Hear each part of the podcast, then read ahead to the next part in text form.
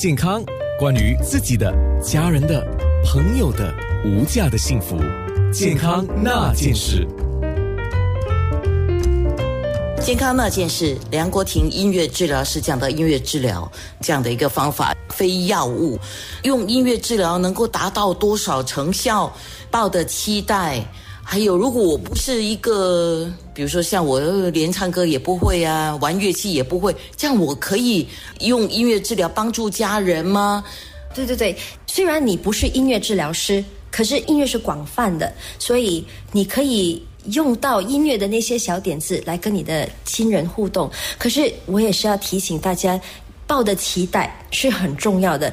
好像刚才安德你有讲说，失智症有不同的 stage 嘛。有一些病患者，可能你会发觉到，他们已经不讲话了，他们已经很少互动，所以不是每一个人一听到音乐就会好像活起来的这个感觉，所以不要抱太大的期待，说啊，我用音乐就一定会有个很大的反应。可相反的，也不要说哦，我的妈妈、我的爸爸，哎呀，他们听音乐啊，不会有什么反应的。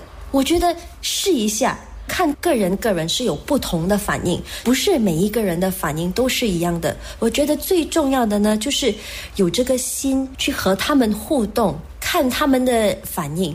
我觉得有那个互动，如果是有音乐啊、跳舞啊，什么方式都好，只要有那个互动，他们就会感觉到你的爱惜、你的爱护，他心领了，他们就会已经有一个反应了。就说，有些反应可能不是那么的明显，或多或少有一定的帮助。像你在进行这个音乐治疗的时候，开始的时候会有一些病患的家属认为此法不可行吗？是的，真的，有时候我在玉朗社区医院的时候。家属来看他们的亲人呐，那我就说 OK，我要来做一个音乐治疗小组。他们说：“哎呀，不用了，不用，我的妈妈是不会有什么反应的。”那我跟他们说：“没有啊，我上个星期啊，我还跟你的妈妈一起互动，你坐一旁看着吧。”哇，有时候他们真的是。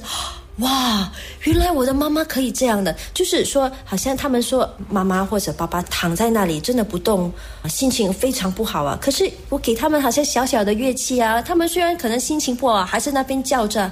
突然你看清楚，他们的手在那边动啊，他们有跟着音乐的旋律跟韵律这样去弹啊。我觉得这样就是一个反应了，Every bit counts。虽然是小小的反应，也是算一个反应，所以我们不要气馁，就从中有个互动就好了。你一定很有满足感了，非常。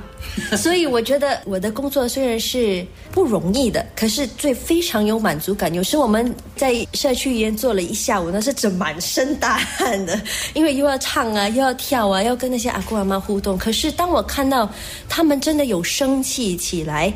而且他们的家人看的又很感动，那我觉得哦，我做到了，我我做到我想要达到的一个目的。健康那件事。